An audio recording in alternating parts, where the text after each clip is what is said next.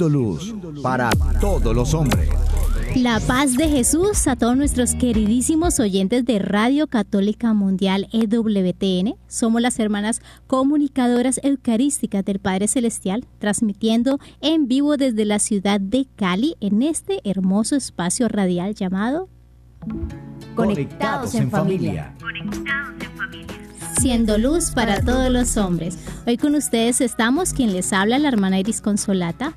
Y la hermana Ana Laura. Este es un llamado aquí de inicio, como siempre, a que compartan con nosotros, a que si tienen dudas se comuniquen. Eh, están habilitados los teléfonos, están habilitados eh, el correo info arroba comunicadoras.org, están habilitados los, los chats de, de los distintos... Todo sirve, todo sirve. De los distintos, sí, de las distintas redes sociales, en el YouTube de Comunicadoras, de. W- de WTN, en el Facebook de Comunicadoras y demás. Entonces, no hay excusas, si tienen dudas, comuníquense porque es necesario que todos tengamos bien claro lo que vivimos, lo que tenemos, o sea, como, como medios para vivir la fe y la vida de santidad.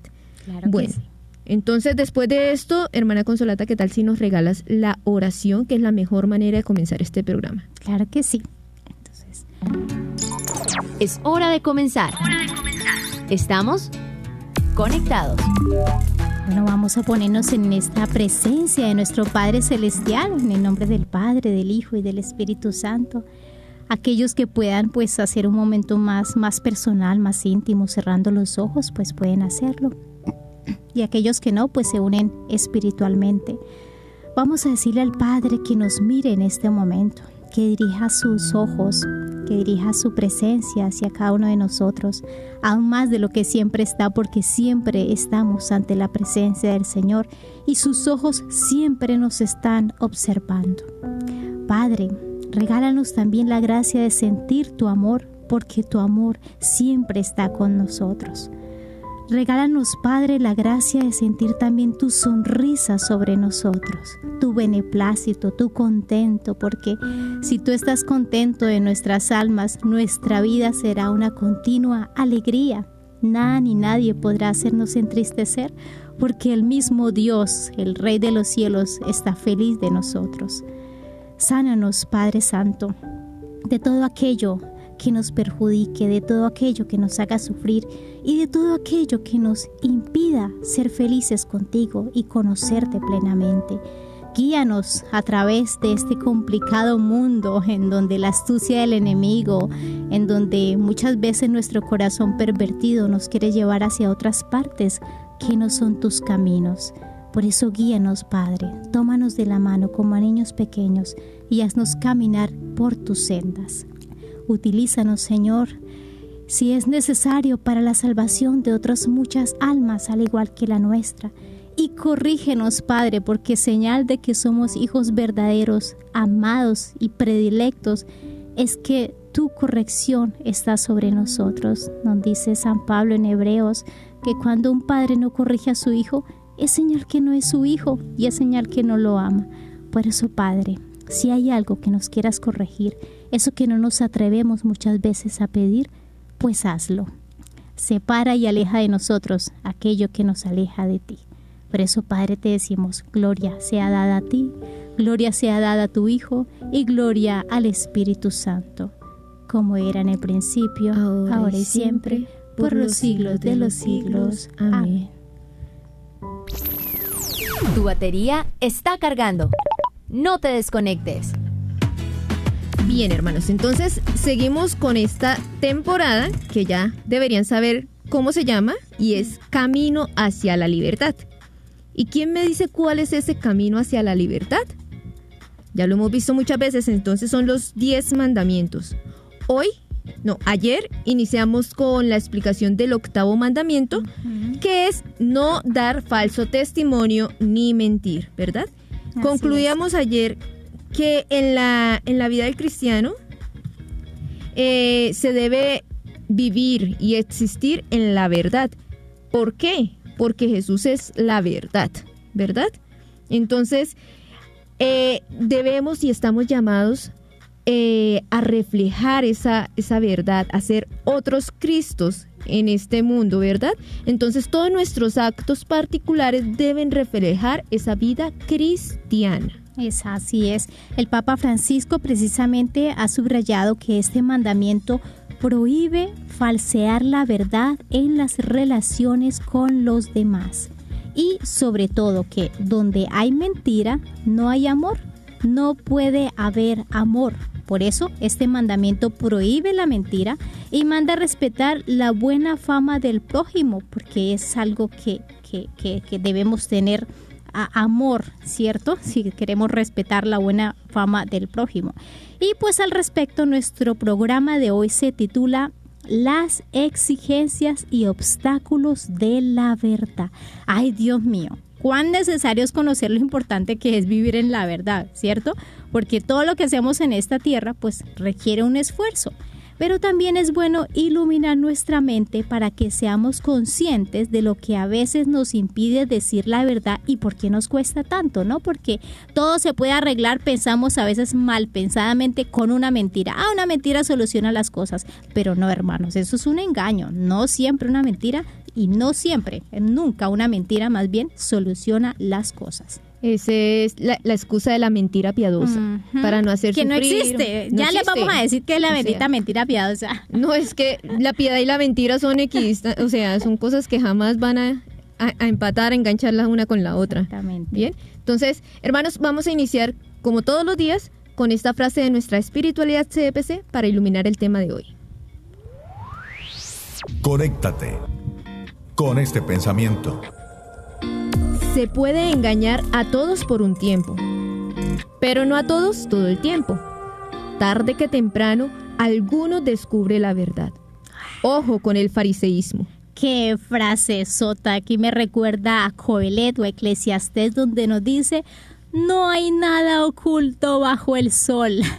tarde que temprano se sabrán las cosas. Tarde que temprano porque venimos de Dios que es la fuente de toda verdad. Y pues, como ya sabemos, el hombre busca y defiende naturalmente la verdad porque venimos de Dios. Mientras que el mal busca siempre ocultar las cosas porque quiere permanecer en las tinieblas. Pero tarde que temprano, aún para Dios, el mal es súper clarísimo y las cosas son evidentísimas, así que no se puede ocultar todo el tiempo y no se puede mentir todo el tiempo. Recuerdo ahora esa frase de, eh, cuando David faltó, ¿no? Allá con la mujer que le gustó. Nadie se enteró en ese momento, pero después hasta nosotros sabemos de ese suceso y de ese pecado que no tuvimos nada que ver y no conocimos a este rey muchos siglos después. Entonces, hermanos, todo se sabe eh, en último tiempo y nada se puede, ninguna mentira puede prevalecer por los siglos. Así es, igual porque para Dios, para el Espíritu de Dios, o sea, todo está al descubierto, ¿sí? No hay nada velado, ¿sí? Él lo sabe todo, no podemos engañarles, omnisciente, omnisapiente, ¿sí? Nosotros podemos vivir el fariseísmo engañando a los demás, engañándonos a nosotros mismos, pero jamás vamos a poder engañar a Dios, hermanos. Y aunque creamos que no hacemos daño a nadie con nuestras mentiras, primero estamos faltando contra Dios, ¿cierto? Y siempre un pecado, y más aún un pecado que quebranta un mandamiento del Señor, va a tener una repercusión grandísima en nuestra alma, en, en las personas que están a nuestro alrededor y en todo el cuerpo místico de Cristo que es la iglesia. Así es, y al respecto, hermana eh, Laura, hay una frase que dice, cada mentira que contamos es una deuda con la verdad y tarde que temprano hay que pagarla. Cada mentira tiene una consecuencia. Si no es personal, tiene que ver y es consecuencia para el prójimo. Y la justicia divina nos va a pedir cuenta sobre lo que hayamos hecho, dicho o dejado de hacer, ¿verdad? Por eso vamos a compartir con ustedes, queridísima familia, algunas exigencias que debemos practicar como buenos cristianos hijos de Dios para vivir siempre en la verdad, porque Dios es verdad y por el contrario, si vivimos en la mentira, no seremos hijos de Dios, sino hijos del padre de la mentira, que quién es? El demonio. Exactamente. Bueno, entonces la primera exigencia para vivir en la verdad es tener una conciencia recta y bien formada. Bueno, de hecho, para tener una conciencia recta hay que formarla. ¿verdad? Entonces, eh, es necesario decir la verdad, pero no solo decirla, sino vivir en la verdad, ¿sí? Esto quiere decir hacer uso de nuestra capacidad, ¿sí? Esta capacidad que debe ser formada, pero que tiene todo ser humano, ¿sí? De, de percibir el bien y el mal y de inclinar la voluntad hacia hacer el bien o hacer el mal. Es decir, no tenemos excusas. Ciertamente la concupiscencia nos inclina un poquito hacia el mal, pero eso no quiere decir que no tengamos la capacidad de buscar el bien y hacer el bien. Uy, sí, porque si no, imagínese, ¿quién se salvaría si estuviéramos de plano rotos? No estamos heridos, pero no totalmente muertos en nuestra voluntad. De hecho, hermana Consolata, hay una realidad y es que si estuviéramos totalmente rotos y no pudiéramos llegar a ser santos, Dios no nos habría pedido, no nos habría sí, pedido. ser santos, pero Él no lo dijo, sed santo como vuestro Padre del cielo es santo. Así es, y dicho de paso, la conciencia, hermanos, es esa voz interior que nos dice o que nos debería decir si está recta y bien formada, ¿cierto? Que nos dice, haz el bien y evita el mal, ¿cierto? Eso es muy importante. Por ejemplo, cuando no cumplimos con nuestros deberes de Estado o deberes profesionales, cuando descuidamos las tareas encomendadas, perdemos tiempo en el trabajo o cuando alguien se roba algo, la conciencia le debería decir, oye, eso no es tuyo, estás perdiendo el tiempo, llegaste tarde por flojera o sin excusa, eh, no dijiste toda la verdad, estás escondiendo esto, estás engañando a aquella persona. Una conciencia sana y recta te reprocha, te reprocha. Oye, cuidado, el semáforo está en rojo, no te puedes pasar, es ilegal. Oye, no hiciste, no devolviste bien los vueltos, eso es robo. Oye, te estás comiendo algo dentro de la tienda y todavía no lo has pagado. Eso es robo. Parecen cosas pequeñitas, pero no. Entonces, una sana conciencia nos dicta inmediatamente. Esa es implacable. Esa no nos tiene piedad. Esa nos dice, ojo, pilas, cuidado, hiciste, no hiciste. Considérese un hombre muy bueno o una mujer muy buena si la conciencia todavía, hermanos, te acusa de esta manera. Ahora valga la pena aquí aclarar, mencionar y confirmar que la conciencia la tenemos todos. ¿sí? Todos, todos, no todos. es no es necesario ser católico o ser cristiano para decir que tengo conciencia, ¿sí? O decir que escucho o que puedo escuchar la conciencia, ¿sí? Todos podemos escuchar la conciencia, que a veces la callamos, ¿sí? La guardamos por allá para nuestra conveniencia, otra cosa. Pero simplemente si yo soy una persona que quiero hacer las cosas rectamente, que soy honesto, sincero, leal, voy a escuchar esa voz de la conciencia nítida, fuerte, resonante, ¿sí? Ahora bien, existen peligros de deformar la conciencia y esto comienza obviamente con el manejo eh, de, de la sinceridad en el proceder, ¿sí? Eh, y aquí vendría nuestra segunda exigencia, ¿sí? Tenemos que manejar la sinceridad en cada cosa que hacemos, ¿verdad? Porque si ponemos máscaras o caretas en nuestras acciones, la conciencia sufre grietas, ¿sí? Sufre pequeñas rupturas en la personalidad que nos lleva, pues obviamente, a no ser sincero, a no ser leal, a no, senti- a no sentirnos mal cuando hacemos mal las cosas, valga decirlo, ¿sí? E incluso a quedar afectados psicológicamente. Y esto que, como dijimos, esto eh, acalla o adormece o deforma la conciencia. ¿Y cómo sabemos o qué ejemplos tenemos al respecto de esto? Pues bien, es cuando somos una cosa y aparentamos otra. En la vida social, por ejemplo, hay quienes son de una manera, pero en la vida personal son de otra muy distinta y con la familia se comportan de una manera muy distinta. Cuando esto sucede, no estás siendo sincero contigo mismo, ni con los demás, y muchísimo menos con Dios. Y pues cuando esto pasa es muy difícil escuchar esos imperativos, o sea, esas leyes, esos mandatos de la ley natural y se vuelve muy difícil vivir en la verdad y decir la verdad porque ya se ha convertido en una persona totalmente falsa que aparenta algo pero en el fondo es totalmente lo contrario. Así que hermanos, ¿qué debemos hacer en estos momentos para ir creciendo en esa vida de verdad? Simplemente quitar, arrancar, remover todas esas caretas que hay en nuestras vidas, ¿cierto? Pero para poderlas rem- remover es necesario conocer, ¿sí? Algunas de las distintas caretas o máscaras que más solemos usar y ponernos, ¿sí? Para evitar eh, pues que nos conozcan tal cual somos o que vivamos en la verdad. Entonces hay cinco caretas o cinco máscaras y vamos a irlas mencionando. La primera de ellas es la conciencia indelicada. Una conciencia indelicada, es decir, cuando admites pequeñas transgresiones a tus deberes profesionales, familiares y personales sabiendo que no están bien. Recuerdo en un caso, por ejemplo, una mujer casada, amiga mía, eh, conocida más bien, casada, y eh, tenía a alguien que la estaba pretendiendo y le mandaba chocolates y le mandaba mensajitos.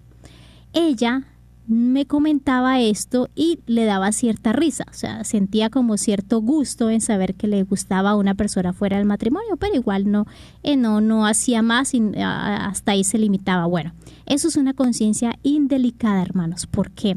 Porque esta persona, sabiendo el grave peligro que podía pasar, ¿cierto? Si no le ponía fin, no cortó y no se esmeró en cortar o en dejarle bien clara a la otra persona que era una mujer casada dijo, le bastó con decir, no, pues yo no me estoy metiendo con él, no lo, pero no puso las cosas claras. Una conciencia indelicada es cuando yo agarro un esfero de, no sé, de muchos esferos dentro de mi oficina y digo, bueno, Igual hay muchos a quien le va a importar. Sí, pero en ningún momento has pedido permiso ni te han dicho que lo puedes tomar eso, aunque no son cosas graves, grandes, sí son pequeñeces que pueden ser muy peligrosas a un futuro porque por ahí empezamos con una conciencia indelicada cuando decimos, ay, pero a nadie le hace daño, eh, esto es una poca cosa, nadie se va a dar cuenta, a quién le importa, ay, no es nada, no. Por no querer pasar muchas veces de escrupulosos, sí pasamos por tener una conciencia indelicada y falta de integridad en la persona. Y es que la mayoría de nosotros, pienso hermana Consolata, que, o sea, hemos escuchado eh, la frase que dice que la vida está hecha de pequeños detalles. Pues bien, esos pequeños detalles son los que forman o deforman nuestra conciencia, ¿sí? Entonces, si empezamos por ahí, nos va dejando importar, pues, después ir a la nevera y sacar el vaso de leche de otro o que tantas peleas se dan en la casa por eso. Sí, en todas las comunidades. entonces, poco a poco, o sea, nuestra conciencia se va deformando, va, va volviéndose también más, más laxa. Más laxa, exactamente. Entonces, realmente eh, ahí vamos como dándole cabida y espacio al demonio para que obre en nosotros. Bueno, la segunda máscara o careta es la conciencia adormecida y es aquella que ¿para dónde va para dónde va Vicente? ¿Para dónde va la gente? ¿Sí? Entonces dicho colombiano. Entonces eh, es como esa conciencia anestesiada que, que se deja llevar por donde sí los demás lo han llevado sí por donde los demás le dicen eh, es esa conciencia que está bajo el dominio de la superficialidad. Entonces que busca el bien propio, el gozo y demás sin reflexionar, sin pararse a meditar, pues, eh, las consecuencias que pueden traer, pues, los, los, actos que estoy haciendo. Entonces, simplemente eh, me muevo a fiestas, me muevo a drogas, sin pensar realmente, eh, pues, todas las contradicciones que trae a nuestra vida ese tipo de prácticas y nos movemos nada más por el por las cosas que nos generan gusto o placer. Mm, como una conciencia muy superficial, ¿no? Aquellas personas que no meditan y no se dan a la oración. Bueno, la tercera careta es la conciencia domesticada. Hermanos, cuando se domestica una fiera, un animal, se utiliza generalmente látigos, ¿verdad? Bueno, aunque nuestra conciencia lejos está de ser una fiera, más bien sí es muy clara en hablarnos. ¿Y cómo la domesticamos? A través del látigo de las excusas y de las justificaciones. Wow. ¿Mm? Entonces, es una conciencia que, como le hemos dado tan duro con el látigo, se vuelve mansa ya no produce remordimientos, ya no produce angustias, ya no hay desazones interiores ante el mal que se ha hecho.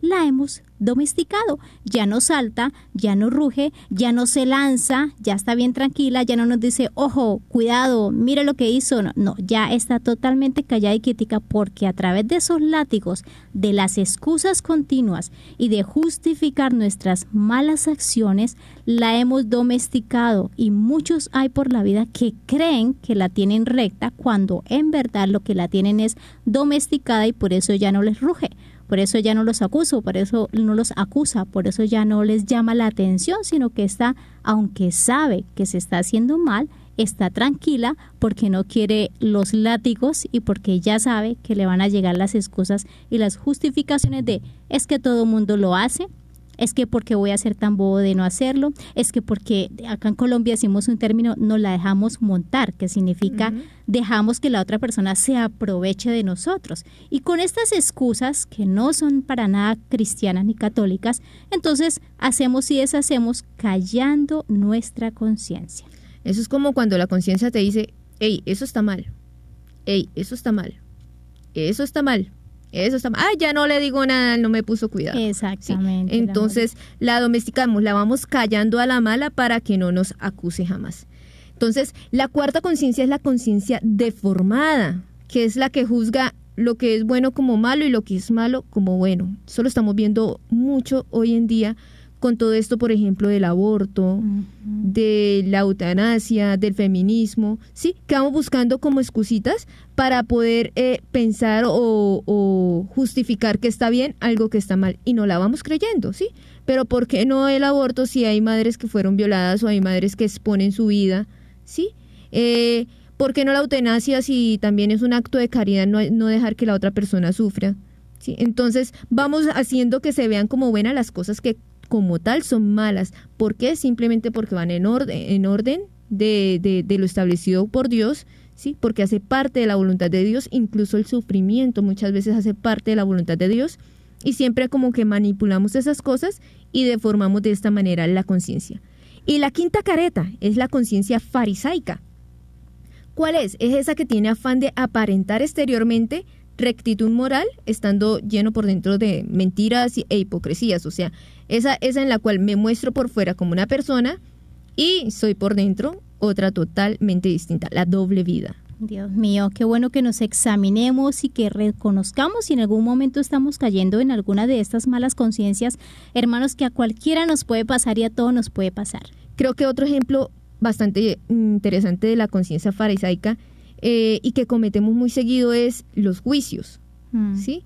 Esa persona no debe hacer eso, eso está mal, ¿qué le pasa? Y va uno y lo hace por detrás, ¿sí? O sea, para, o sea, que uno cometa eso hay una justificación, pero los demás no pueden equivocarse, no pueden, ¿sí? Sí, eso es, eso es algo muy cierto, hermana Laura, y es una señal de que nuestra conciencia está un poco cegada para ver, está un poco ciega, bastante, para ver nuestras propias faltas, pero sí es bastante rápida al hecho de, de, de juzgar y de atacar a los demás, ¿cierto?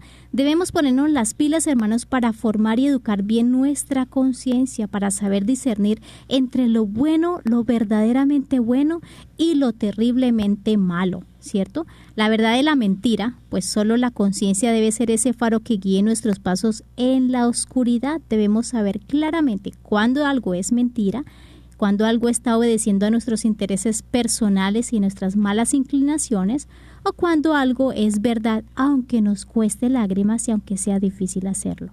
Amén.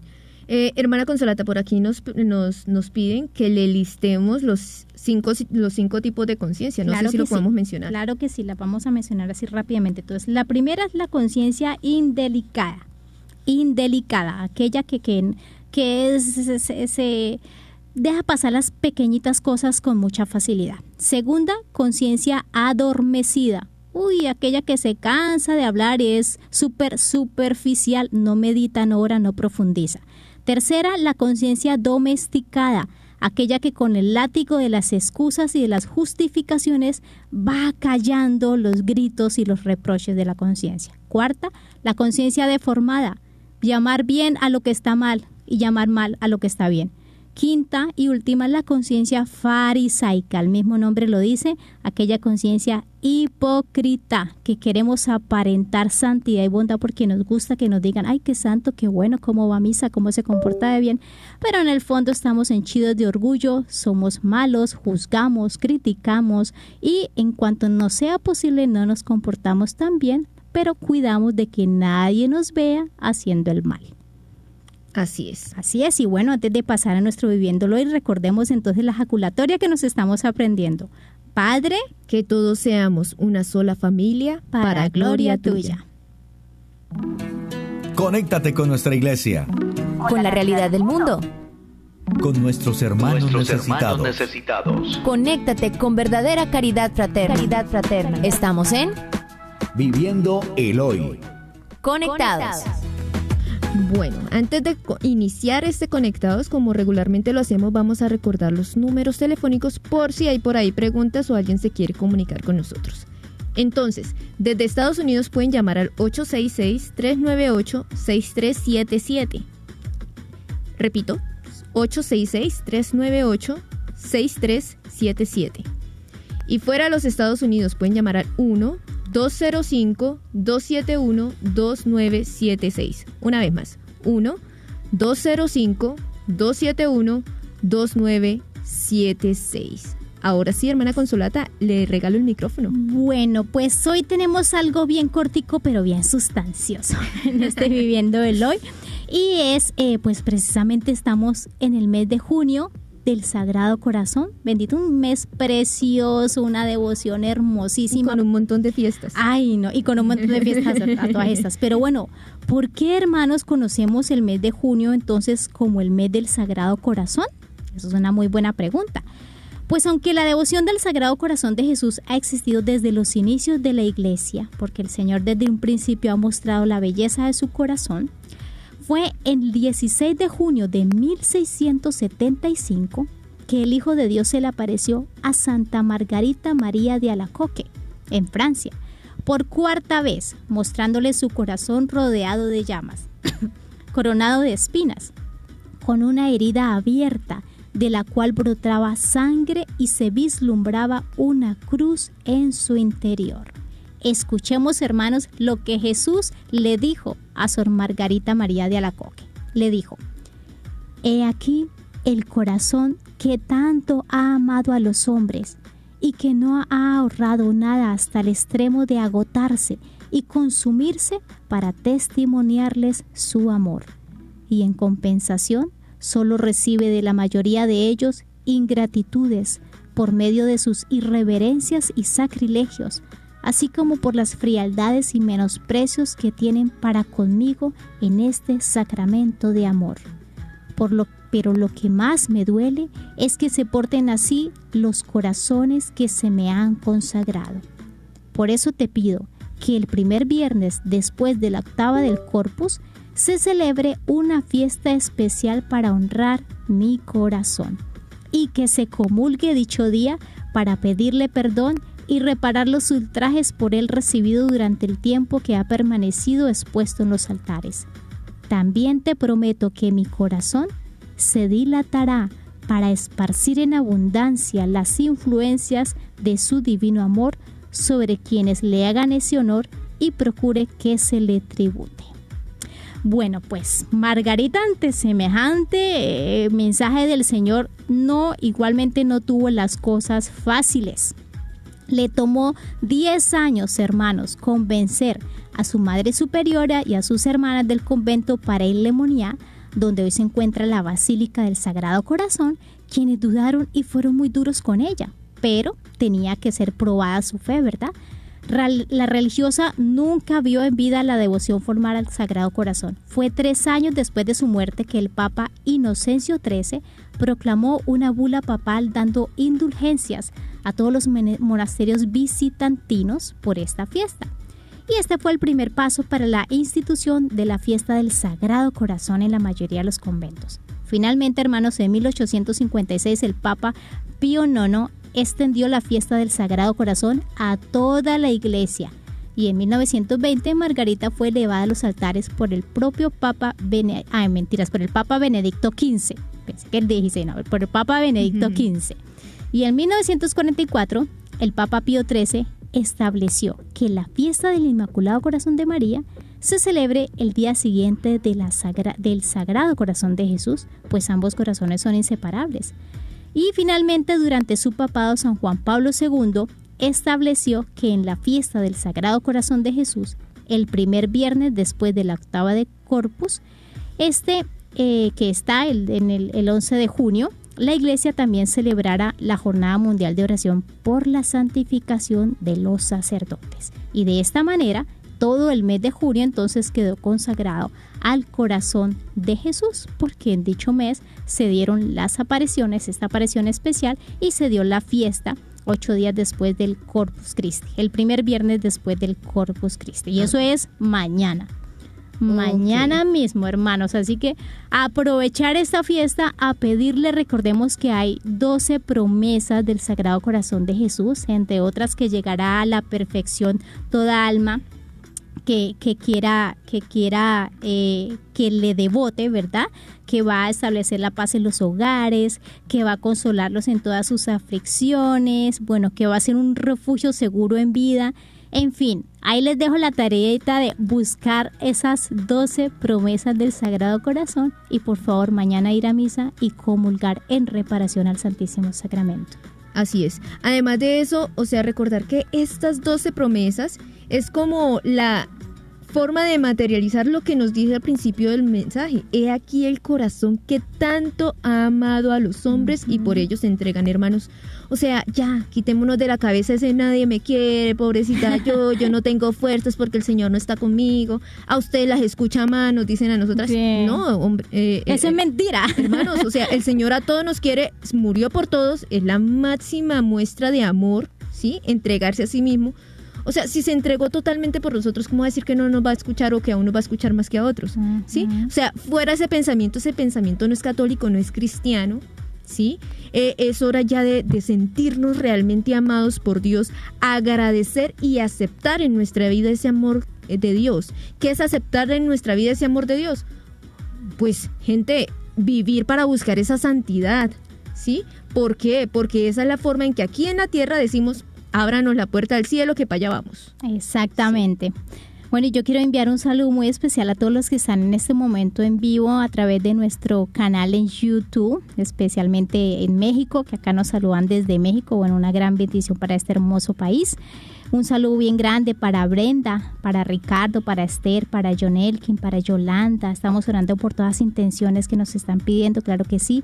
Para Alejandra Bermejo, para Diana, para Josefina Morales, eh, en fin, para Liz, bueno, para todas, para Ana Zumba, para Fabiola Millán, para todas aquellas personas que están ahí, Lucy Fajardo, José Francisco, Anais Vega, todos ustedes hermanos, Dios los bendiga enormemente y bueno, les animamos a continuar con nuestra formación para avanzar, como nos decía la hermana eh, Laurita, para avanzar en santidad y en obrar la voluntad de Dios en nuestras vidas. Bien, resulta que en Facebook también hay gente conectada y muy fiel a nuestro programa. Por ejemplo, eh, Alcibian, nos hemos saludado varias veces, la señora Marta, Ángela, Mariana, Iraida, Rosa, Alma, Lorena, Ricardo, María, Jimena, Astrid, Isa, Vanessa, Rosy, Mary, Mabel, Erlinda, eh, Blas. Ahí hay más gente. Se, nos disculpan todos los que quedan sin nombrar. Aquí estamos realmente pensándolos todos. Oramos por todos, realmente. Eso no se nos queda.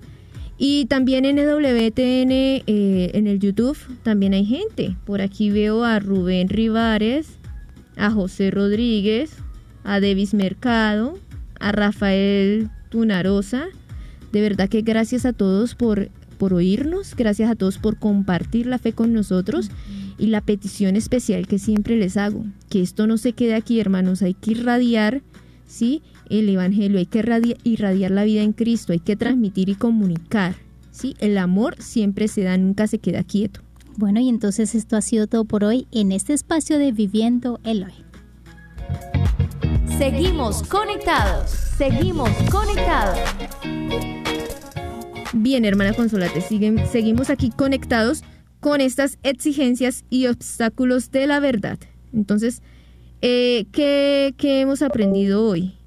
que realmente para vivir la verdad debemos formar nuestra conciencia, ¿verdad? Y antes de pasar pues a otro punto, eh, yo quiero que busquemos aquí en, en, el, en el YouTube de comunicadoras, por ahí eh, Roncancio nos estaba haciendo una pregunta. Vámonos al final, que decía que cuando uno repite una mentira eh, que ya había dicho, eh, vuelve a ser pecado. Ah, okay. Para sostener la mentira, me imagino que hay que repetir otra mentira. ¿Eso vuelve a ser ah. pecado? Ah, bueno, eh, sí, de mantener una mentira siempre va a generar más mentiras, Mentira, ¿cierto? mentira. Porque exactamente porque vamos a tener que tapar esta mentira porque no concuerda con los hechos, entonces va a ser evidente y vamos a tener que inventar otra cosa. Después de que nos confesamos de algo, si volvemos a caer en esto, por supuesto que es pecado. Y cada mentira independientemente es una falta. Si yo le digo a la hermana, no sé, si se me ocurre decir, eh, ayer, eh, ¿por qué llegó tarde? Eh, no, es que llegué tarde porque estaba hablando con fulana de tal, otra hermana. Es una mentira, no está hablando con ella.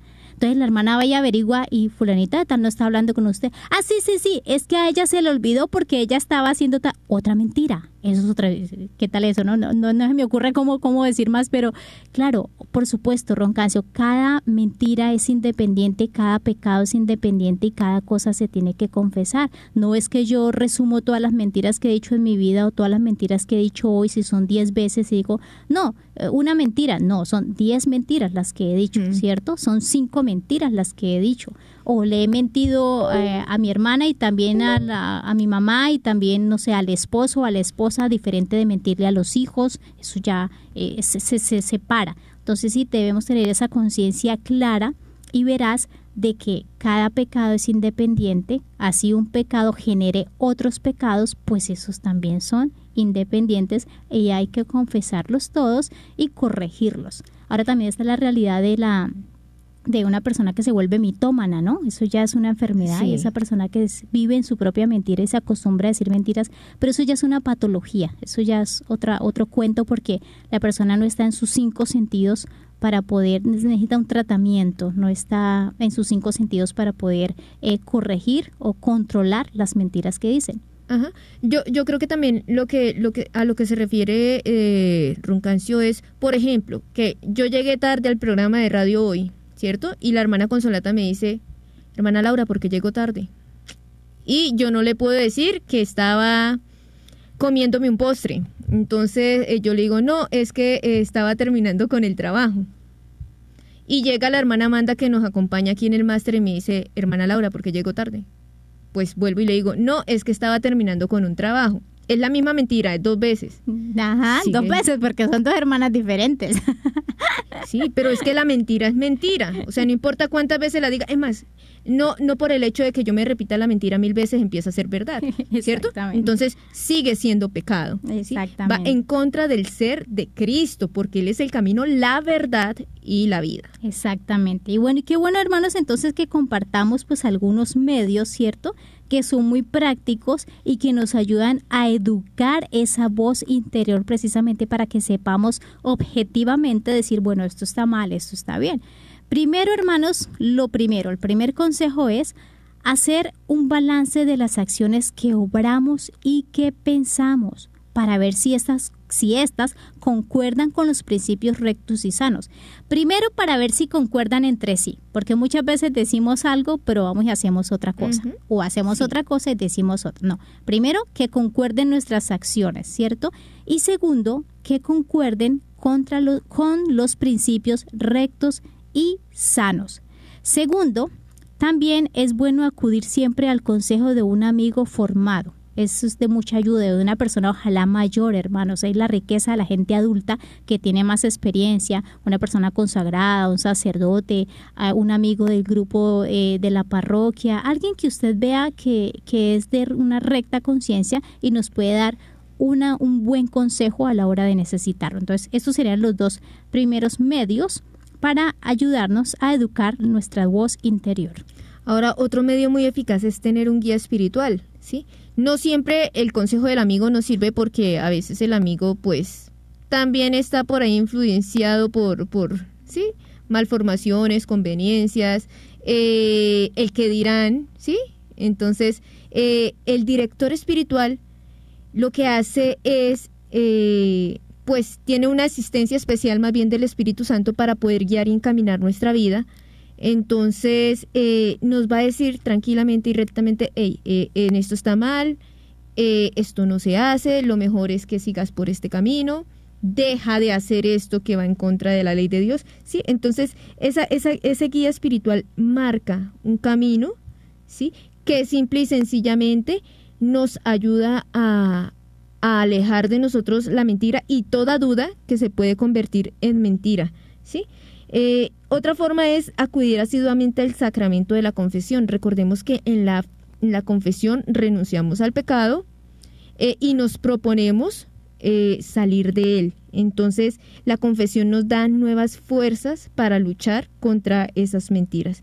Entonces, hermanos, si nosotros procuramos usar estos cuatro medios mencionados, o sea, hacer un balance de las acciones que obramos y pensamos, acudir siempre al consejo de, de, amigos formados, ¿sí? Y de recta conciencia, tener un guía espiritual y acudir constantemente a la confesión, seguramente el Señor nos va a regalar unas gracias muy bonitas y sobre todo la de tener y conservar una buena conciencia moral. Muy bien, ahora vamos a hablar un poco sobre los obstáculos que se presentan generalmente en la búsqueda de la verdad. El Papa Benedicto XVI nos ayuda a iluminar esto, pues hizo de la verdad su lema episcopal. Él decía, cooperador de la verdad, y proclamaba que un hombre que no reconoce la verdad se degrada y se vuelve despreciable. Toda verdad requiere humildad, requiere obediencia, y nos conduce a un camino colectivo o a un camino de comunidad en el que ya no solamente pienso en mí mismo, sino también en el bien de los demás. Ahora, hermana, yo creo que hoy en día tenemos como una tragedia existencial y es que se pretende afirmar que la verdad no existe, ¿sí? O que si existe, el hombre es incapaz de conocerla, de seguirla, ¿sí? Y, este obstáculo se le conoce como un escepticismo radical moderno. Tristemente, pues en el, en el campo actual moral no solo se está de acuerdo, no solo no se está de acuerdo con lo bueno y lo malo, como ya dijimos, a veces vemos lo malo como bueno, lo bueno como malo, sino que tampoco ya ponemos en duda eh, la, la, validez de la, de la distinción. O sea, ya no sabemos qué es lo malo y qué es lo bueno, pero ahora pues nada malo y nada bueno. Eso depende de lo que nosotros queramos, ¿sí? Entonces, eh, esto es de verdad una calamidad, ¿sí? ¿Por qué? Porque, pues, nos, nos difumina en la, la, línea de lo recto, ¿sí? Nos hace defender algunas verdades que son falsas eh, y, pues, no nos ayudan ya a defender eh, bienes, digamos, materiales, a propiedad privada, eh, la propiedad pública, pues como ya no tenemos eh, como, como esa línea marcada entre lo bueno y lo malo, entonces no nos importa destruir las cosas de quien sea, ¿sí? Entonces no nos, no, nos deforma es un realmente. escepticismo total. Sí. Exactamente. Bueno, otro error que el mismo Papa eh, Benedicto XVI dijo que estaba llenando la sociedad es la dictadura del relativismo. Y esto se refiere, hermanos, a negar la existencia de las verdades absolutas, universales y necesarias. El relativismo niega la posibilidad de establecer verdades objetivas. Y como no, eh, o sea, como este no solo se refiere al campo intelectual, sino al campo también moral, afirma que no hay nada de lo que podamos decir que sea absolutamente bueno o absolutamente malo. Aquí algo, hago un paréntesis, por ejemplo, se da mucho relativismo en el género, en el sexo. Un hombre es un hombre y eso es fundamental y absoluto. Hombre es hombre, no puede ser otra cosa. Mujer es mujer, eso es algo absoluto. ¿Qué dice el relativismo? Bueno, depende, lo que ella quiera o lo que él quiera hacer, como nazca. Eh, eh, ahora encontramos cierto, eh, cierto hombrecito de, de, la farándula que dice, no, no es hijo ni hija, sino hije, que eso pasó, gracias a Dios, ya hace tiempo, pero se mete como este lenguaje para hacer que las cosas no sean absolutas. Y no, hermanos, la verdad es absoluta porque es Dios. Y existen verdades absolutas. Y existen cosas que no se pueden cambiar. El fuego es fuego y quema. El agua es agua y lava. No se puede decir que el agua quema y que el fuego eh, eh, no se lava o moja, porque no es así. Entonces hay cosas absolutas y eso es algo tan ilógico, tan como que no ponemos a funcionar bien nuestra inteligencia, hermanos, pero hay que cuidarnos de esta dictadura del relativismo. Bien, por otra parte tenemos el utilitarismo o pragmatismo. ¿Qué quiere decir? Eh, esto dice que la verdad es solo lo que te sirva o lo que te es práctico, ¿sí? O sea, esta, esta doctrina como tal asegura que la, la utilidad significa placer, significa sentirme bien, significa sentirme feliz, ¿sí? Proclama que, que la superioridad de los bienes mm, intelectuales y los sentimientos morales sobre lo que es la verdad. Y casi por la misma línea de este utilitarismo pragmatismo está también el permisivismo, con su filosofía de todo está permitido, diciendo, por ejemplo, que el aborto, la unión de los homosexuales es una verdad porque está permitido por la ley.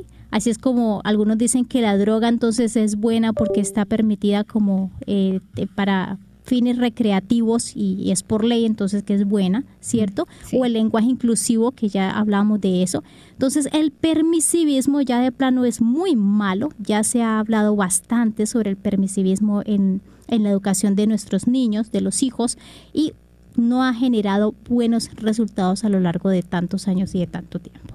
De hecho, ya le dan presupuestos a los gobiernos para obligarnos pues a, a creer o aceptar este tipo de ideologías. ¿Por qué? Porque esas conciencias necesitan de este permisivismo, ¿sí? Para poder ser acalladas, para poder ser adormecidas, para poder ser deformadas y deformarnos la conciencia al resto de las personas, ¿verdad? Exactamente. Entonces, otros obstáculos en los que hemos caído son, por ejemplo, la manipulación social de la que estoy hablando, ¿sí? La falta de formación humanística y filosófica, el subjetivismo, que lo que proclama es que la verdad eh, no es algo objetivo, sino que depende de cada persona el determinar lo que es cierto o lo Su que no sub- es cierto. Subrealismo. Que O sea, vive o sea, lo que decías, la verdad entonces no es que el fuego quema, sino que si a mí me parece, entonces el fuego me moja. O sea, eh, son cosas ilógicas, pero que se están dando hoy en día.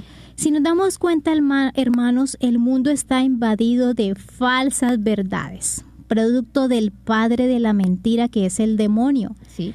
Y pues aunque no alcanzamos a mencionar todos los obstáculos en la búsqueda de la verdad que prevalecen hoy en día, pues no podemos de- dejar de, pues de mencionar el mayor de todos ellos, ¿cierto? Que es el simple y dianamente hábito de decir mentiras. El hecho de mentir, ¿cierto? Es decir lo contrario de lo que se piensa con intención de engañar. Eso es una mentira. Bien, eh, hermana Gonzalata, me permite, le pregunto aquí a la máster, a la hermana que está ahí detrás eh, en la consola, si vamos a tener canción. Sí, entonces vamos a ir con la canción y seguimos con el tema, ¿le parece? Para que no se Claro nos quede que por sí. ahí perdido este descanso.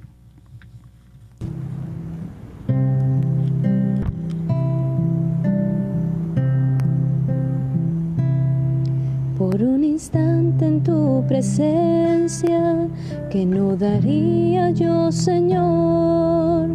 Entregaría todo lo que tengo para aferrarme a tu corazón. Es que no puedo callar esto que siento por ti, mi Dios.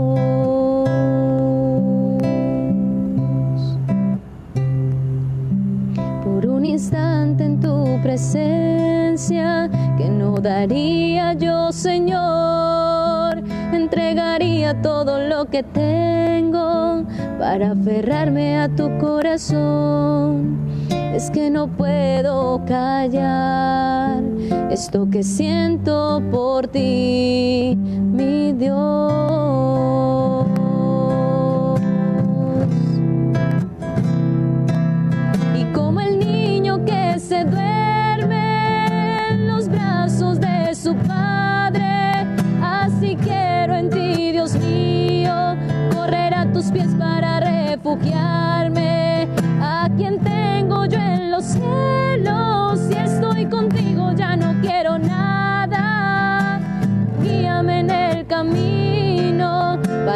Para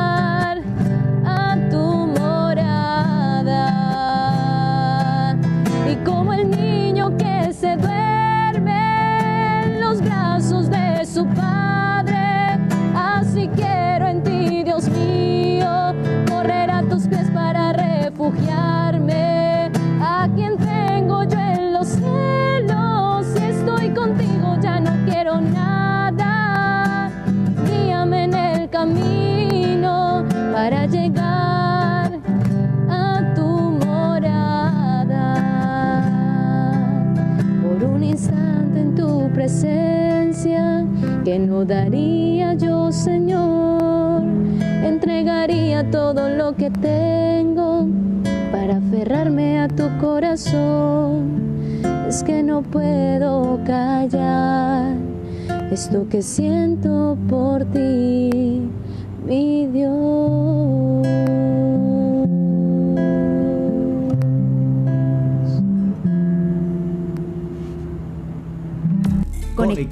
Conectados en familia. Siendo luz para todos los hombres.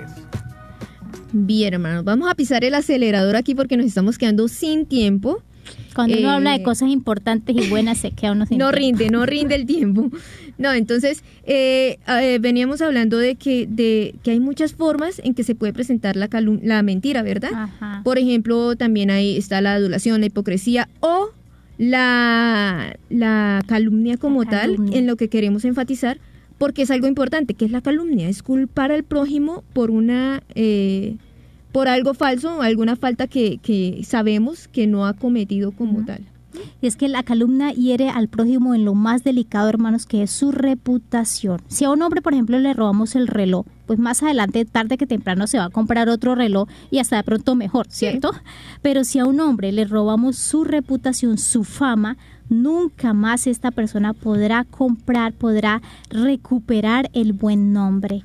¿A cuántos hombres no se les ha dañado? Hombres, hablo de mujeres y hombres, no se les ha dañado la vida por una calumnia. ¿A cuántos no han sido acusados falsamente? Incluso los medios de comunicación no, no hacen mucha justicia porque cuando se acusa eh, se atreven a decir y a dar ya por hecho el caso y cuando se sale, sabe que es verdad, ya no se repara de la misma manera y ya está cometido el mal. Así Además- que mucho cuidado con lo de la calumnia. Sí, me disculpa, además es que somos hijos de una historia, ¿sí? Una persona que se le daña la fama puede trabajar y volver a levantar su fama, pero queda siendo parte de su historia, sí, esa herida y, y, y esa calumnia como tal, ¿bien? Y el, el pecado de la calumnia, hermanos, es de mucha gravedad porque combina tres pecados. Uno contra la verdad, mentir.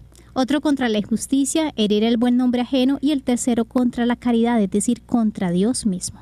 Bueno, ahora para terminar quiero leerles eh, lo que dice aquí el Evangelio de San Juan 8, en el, que dice, en el que nos muestra que la mentira consiste en decir falsedad con intención de engañar.